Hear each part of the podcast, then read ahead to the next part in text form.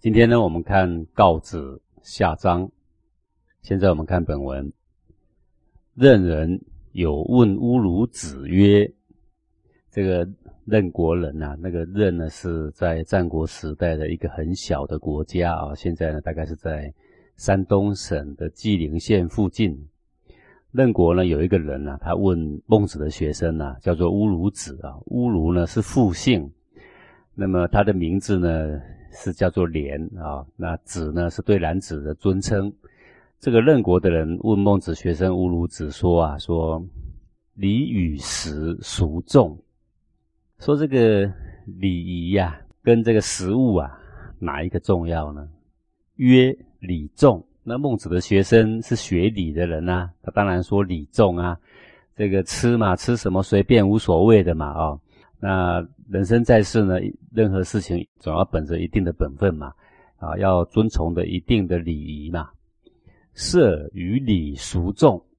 那么这个色跟礼哪一个重呢？这个色指的就是男女婚配啊，这个男大当婚，女大当嫁嘛，就是这边所谓的色的意思。说这个男女呢婚配跟礼哪一个重？曰礼重。他的意思是说。这个婚配也要依循一定的礼嘛，所以说当然是礼重。曰：以礼食，则饥而死；不以礼食，则得食。必以礼乎？啊，然后这个任国人呐，啊，他呢想要考一考孟子的徒弟乌鲁子啊，对这个礼啊的看法，说你们这些儒子啊，居居俘虏啊，啊，呃，固执不通，什么什么都讲理，不变通一下吗？那我现在举个例子给你听听。如果呢，依照礼来吃，才必定会饿死。因为你依照礼，然后有时候不可能，那这样会饿死。不以礼食，则得食。不必依照礼，然后呢，就不必饿死啊，就可以吃得到东西。必以礼乎？如果是这两种情况的话，那最后你还是一定要依礼吗？那依礼就是要饿死，不依礼就不用饿死。那我请问你，你一定要依礼吗？那礼有这么重要吗？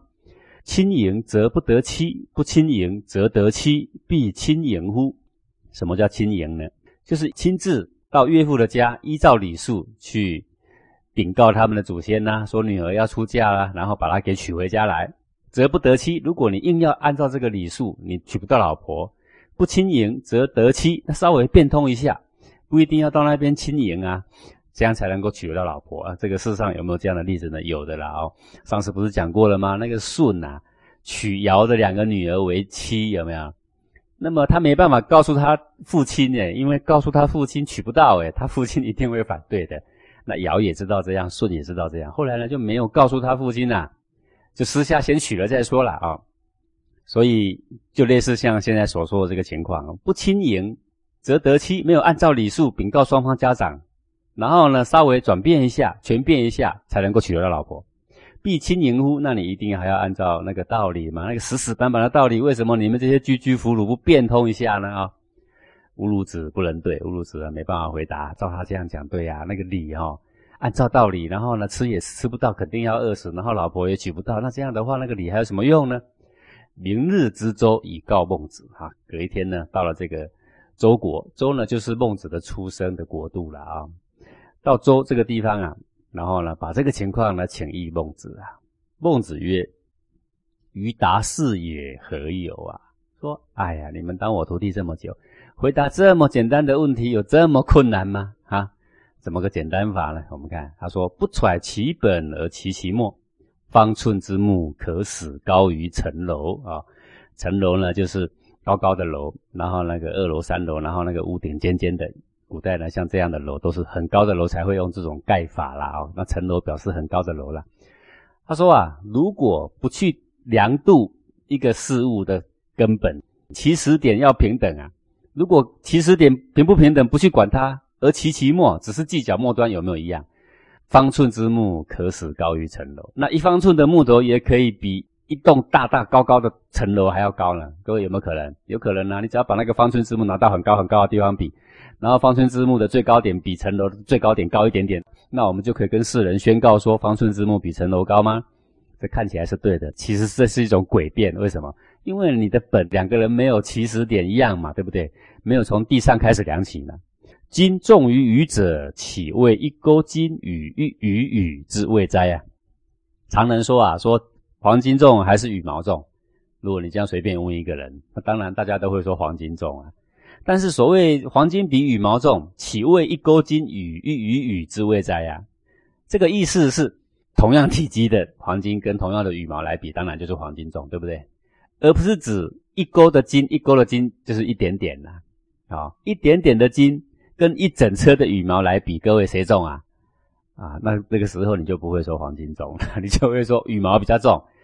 那么，如果有一个辩论的人用一整车的羽毛，然后跟一丁点的黄金来比，最后他宣告说羽毛比较重，你同意吗？你一定不同意。为什么？因为这个起始点不对呀，对不对？啊，你用那么小的黄金跟那么多的来比，这个是诡辩之术啊。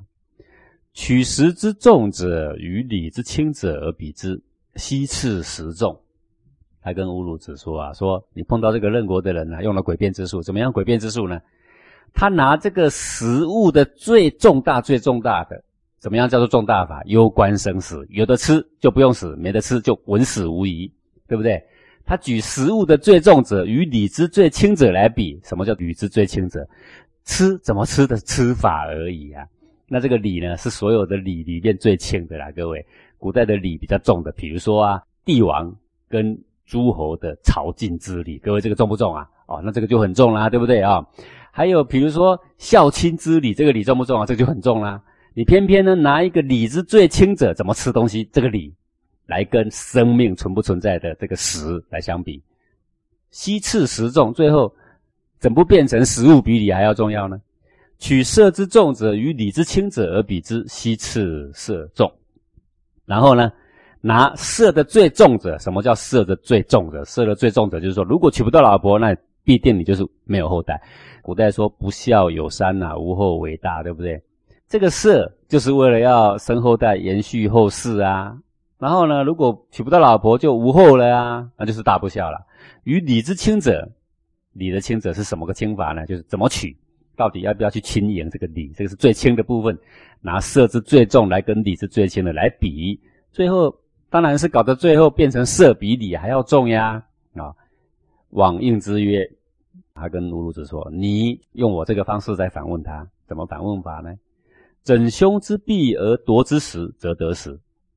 整什么意思呢？把它扭转，扭着哥哥的臂膀啊，夺他手上的食物来吃，这样呢？”就可以吃到食物，不整则不得食。如果你不去硬抢你哥哥的，把他臂膀扭断，扭到背后来，然后抢到了食物。如果你不这样抢你哥哥的食物，你没得吃，你一定会饿死。则将整之乎？那么我请问你啊，你要把他的手把他扭断，抢他的食物，让兄弟饿死，你才能活。你们现在两个只能活一个，你要抢他吗？我告诉你，古代的英雄豪杰宁可自己饿死，你信不信啊？对吧？孟子这一段的辩论不是辩论，有的人说孟子很爱辩论啊，口才很好。其实各位他讲的真的是很有道理的。现在呢，孟子这个说法就是拿理之最重者跟实的最重者来比，啊，这样是不是起始点平等啊？那我们就可以看得出他的末端谁高，对不对？啊，于东家强而搂其出子，则得妻；不搂则不得妻，则将搂之乎？鱼啊，是爬。爬过东家的墙哦，跳到人家的房子里，偷偷摸摸进去，搂其处子。搂是什么呢？把他墙背在肩上，拖出窗户，有没有抱走啊？搂其处子，处子就是未嫁的女子啊，偷偷跑到人家的家里面去当小偷，然后呢，用个布袋把人家的处子把他给捆起来，然后把他整个扛走，则得妻，这样才能够讨到老婆啊。不搂则不得妻。如果你不去抢人家的女子，你就讨不到老婆，则将搂之乎？我问你，你抢不抢啊？好，现在孟子就是说，拿这个强掳人家的良家妇女，才能够有妻子，必须去抢才有妻子。我请问你，你抢不抢啊？好，现在就是拿礼之最重者跟色之最重者来比，最后呢，还是礼胜出了，礼比较重要啊。啊，这段呢是在说。人生在世啊，凡事啊都是以礼为先呐。这个礼就是办事情的先后的次序啊，对己对人呐都能够得最大利益的一个次序。而食色呢是放在后面，有的吃就好，不饿死也就罢了。吃什么无所谓，但是吃的时候呢，这个礼呢要摆出来，对吧？吃个东西狼吞虎咽啊，也不像个样。这个吃是当然要吃啦，但是呢礼呢不能不顾啊。好，这个结婚生子呢是要结婚的，必须要有家室的，但是礼呢也不能不顾，这个是常态啊。那若遇到有不得已的情况呢，那么就活泼全变，从其大者嘛，对不对？所谓什么叫从其大者呢？最重要的根本不能失去呀，这才不会误了事啊。比如说顺不告而取，这个就是从其大者嘛。呃，当我们全变的时候啊，只要不害于大义，不害于大者，这个所有圣贤君子呢，并不会说你失礼。所以顺不告而取，并没有人说他失礼呀。好。那你一定要去强搂人家的处子才能够得妻，那这是很失礼呀。那古圣先贤宁可不娶啊，宁可单身了嘛，对不对？好，所以古人说二十四小时节四大，就是在讲说这个礼呀是非常重要的。哈，那么这章呢，任国人所使用的呢，就是诡辩之术。这个诡辩之术呢，在现在的社会其实到处都存在啊。比如说，有时候你提倡一个尊师重道的道理，然后就有人会跳出来说。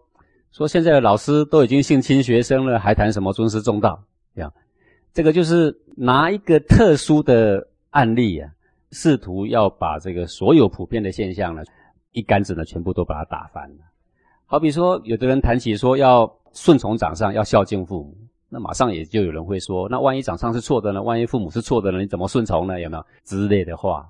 这个就是不揣其本而其其末了。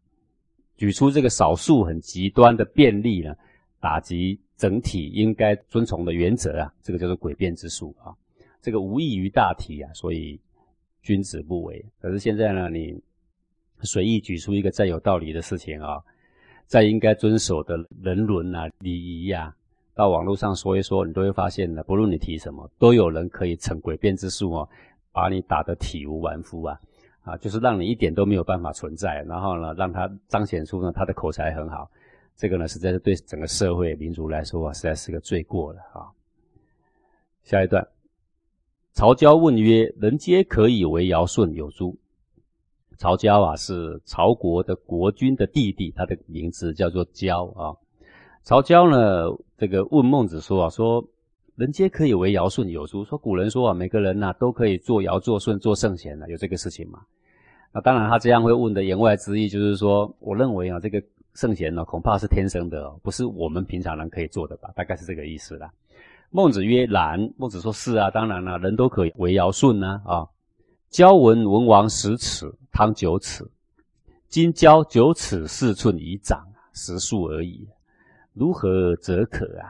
那曹交就说了：“说我呢，听说文王呢，身高十尺，哇，这个。”各位十尺呢，一尺三十点三公分啊，十尺就是三米多了啦啊，那是很高很高的人了。现在来说的话，像巨人一样的啦啊。文王呢，我们以为文绉绉的，没想到站起来吓死人了，十尺啊。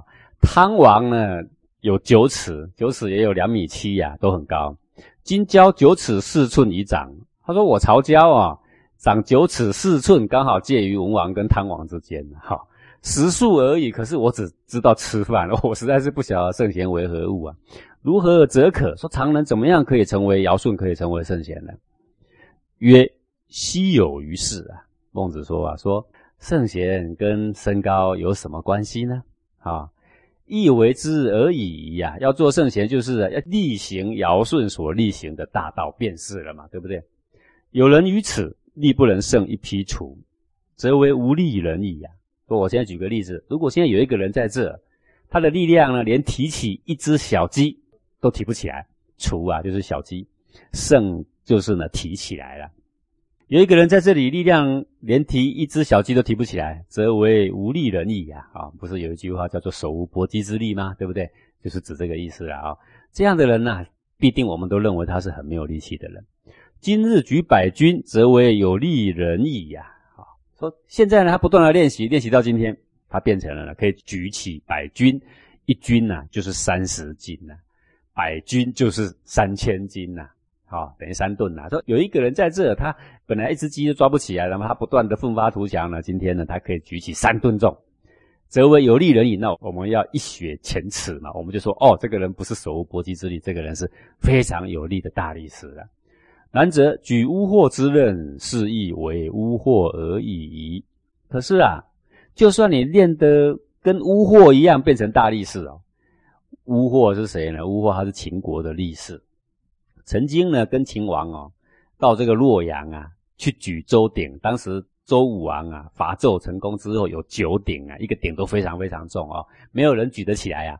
那么这个巫祸呢，跟秦王到洛阳的时候呢，看到这九个鼎，那么很多诸侯都叫他们的力士举举看，没有人举得起来。这个巫祸呢，硬是两只手都把它举起来，举起来举到两目都喷血，那个血从眼睛里啊，血水流出来，你就知道他非常非常用力，确实被他举起来。所以天下的力士啦，巫祸之刃，那个刃就是举起来的力量啊。是以为巫祸而已。他说，就算你今天呢，本来是手无搏击之力，今天练到可以跟巫祸举一样的重，那你也只是巫祸而已。拜托，巫祸是什么？巫祸是一介勇夫而已哪跟陈胜陈贤有什么关系呀？夫人其以不胜为患哉啊？夫为恶啊！说人呐。哪里需要为做不到圣贤而忧愁呢？不必要忧愁。为什么？福为尔，因为圣贤也是人做的，只是呢，你不去做圣贤该做的事情罢了。你要去做的话呢，一样为圣贤的啊。这给我们很大的鼓舞啦。我们总觉得我们跟汤王、文王很远嘛，我们觉得我们跟如来佛很远，跟老子很远嘛。各位坦白讲，其实我们没有做他们的事情而已。若是我们跟他们做一样的事，跟他们一样的想法，跟他们说一样的话。那我们成就可以跟他们一样啊，我们存一样的心啊。徐行后长者谓之替，急行先长者谓之不替。好，徐行就是慢慢的走，慢慢的走在长者后面啊，就是走路的时候呢，不要跟长者并肩走啦，这是古代的礼啦。这个在他的左后方啊，退个半步啊，到一步或两步就太远了啦，因为长者跟我们讲话还要回头嘛，不是很不方便嘛，就退一点点啊，在他的肩膀后面一点点。